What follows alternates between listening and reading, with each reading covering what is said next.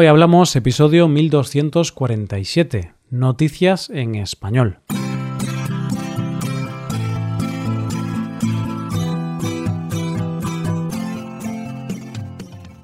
Bienvenido a Hoy Hablamos, el podcast para aprender español cada día. ¿Quieres llevar tu español al siguiente nivel?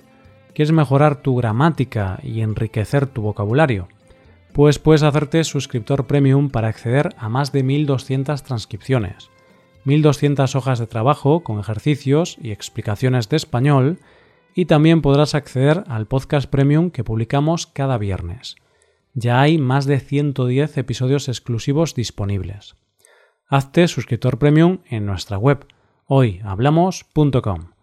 Hola, oyente, ¿cómo estás?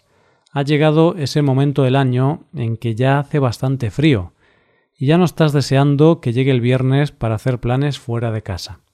Ahora es ese momento en que lo que más valoras es quedarte en casa, abrigado, abrir una botella de vino y buena compañía.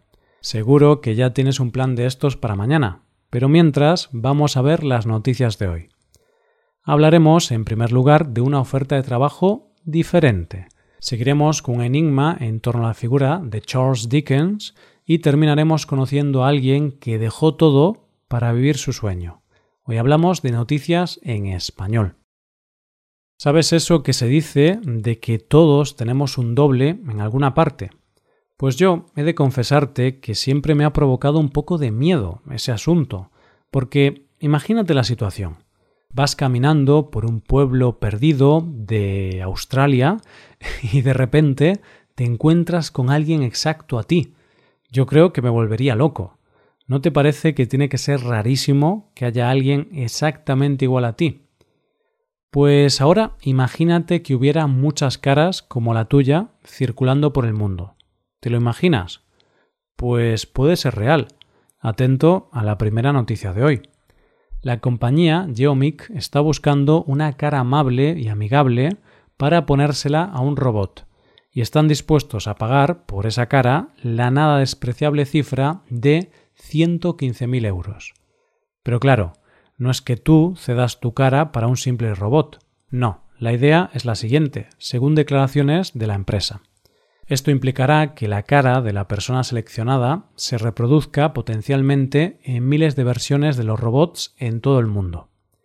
Y lo cierto es que hay mucho secretismo alrededor del proyecto, ya que desde Geomic han dicho que poco más pueden decir del proyecto, ya que han firmado un acuerdo de confidencialidad con la empresa que los contrató.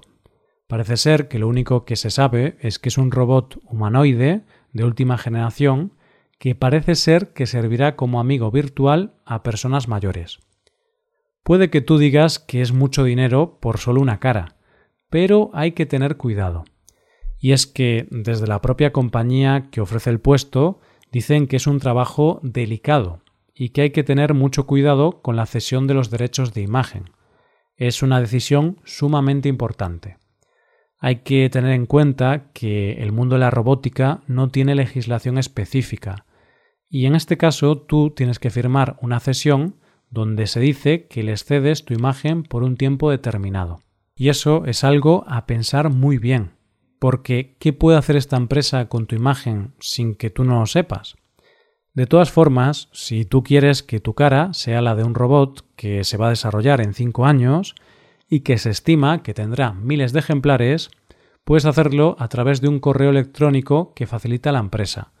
Dicen que si te seleccionan, te informan de todo el proyecto en detalle antes de firmar nada, e imagino que ahí podrás tomar la decisión final cuando ya tienes más datos a tu disposición.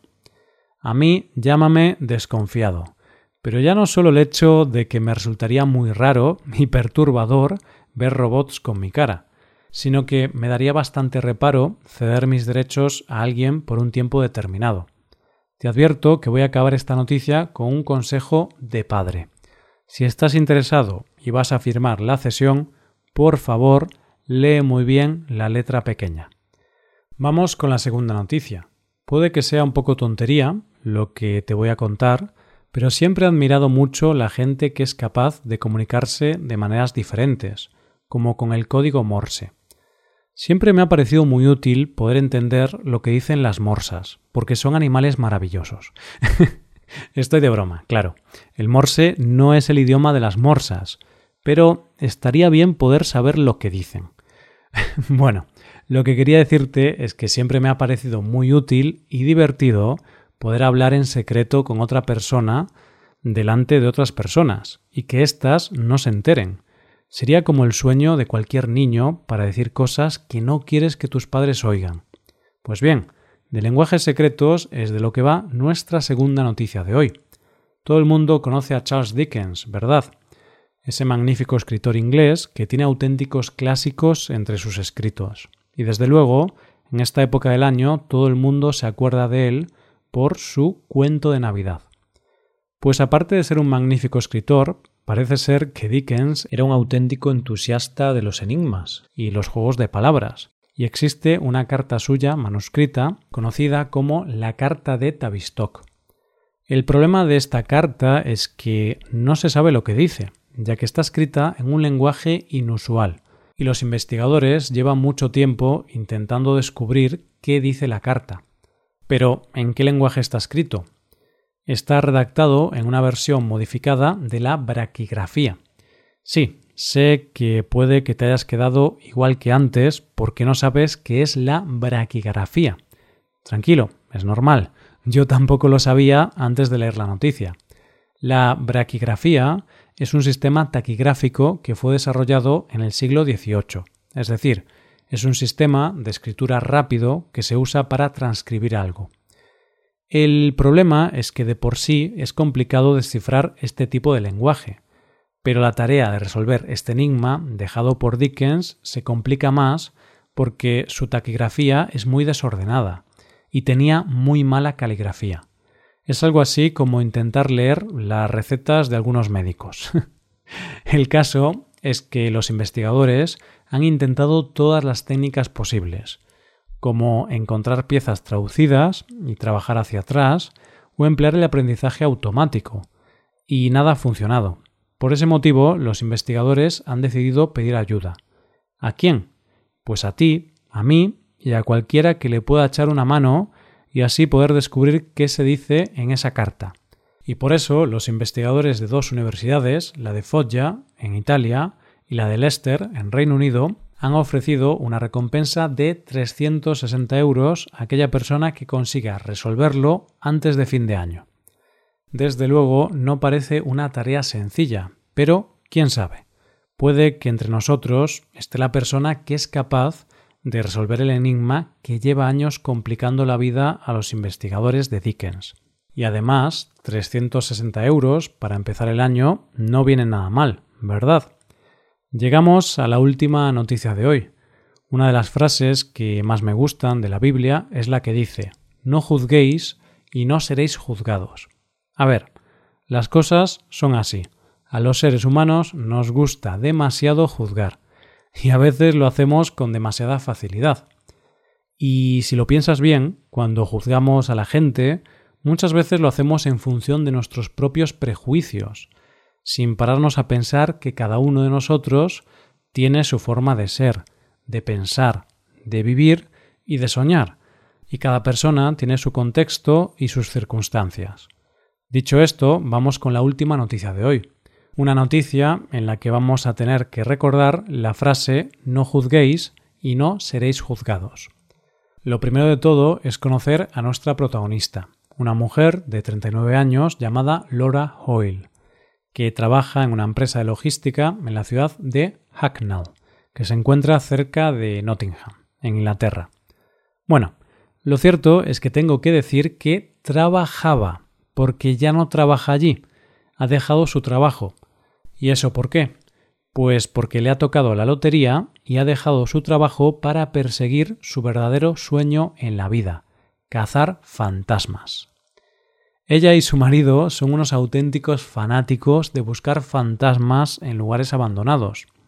De hecho, ambos tienen un canal de YouTube dedicado a todo el mundo del misterio. El sueño de ambos es dedicarse a buscar fantasmas. Y una de las cosas que más echaban de menos era recorrer el país y visitar algunos de los lugares más emblemáticos de su país, relacionados con el misterio y los fantasmas. Y es por eso que una de las cosas que les ha permitido este premio es visitar el Museo de Justicia de Nottingham, que parece ser que es un auténtico clásico en el mundo de lo paranormal. Y como han dicho ellos mismos, pregúntele a cualquier investigador paranormal cuál es su sueño, y le dirán que tener un buen equipo y poder acceder a todas las áreas de un lugar como el Museo de la Justicia de Nottingham. Lo cierto es que ganar la lotería te permite poder dedicar tiempo a las cosas que te gustan. Esto dicen los premiados. Tanto si crees en fantasmas como si no, toda esta experiencia se debe a nuestro premio. Y ahora que lo hemos logrado, nos damos cuenta de que ganar este sorteo nos brindará muchas oportunidades en el futuro, no solo con la investigación paranormal, sino con todas nuestras aficiones. Y es que ganar la lotería es dinero, sí, pero el dinero da mucha libertad para algunas cosas, y sobre todo el poder dedicar tiempo a todo aquello que te gusta y te apasiona, y poder dedicarte a lo que de verdad querías ser de mayor. Así que recordemos la famosa frase, no juzguéis y no seréis juzgados. Cada persona tiene su sueño, y si ellos son felices de esa manera, ¿quiénes somos nosotros para juzgarlos? Y esto es todo por hoy, ya llegamos al final del episodio. Antes de acabar, recuerda que puedes utilizar este podcast en tu rutina de aprendizaje, usando las transcripciones, explicaciones y ejercicios que ofrecemos en nuestra web. Para ver este contenido tienes que hacerte suscriptor premium en nuestra web, hoyhablamos.com. Esto es todo, mañana volvemos con dos nuevos episodios. Lo dicho, nos vemos en los episodios de mañana. Pasa un buen día, hasta mañana.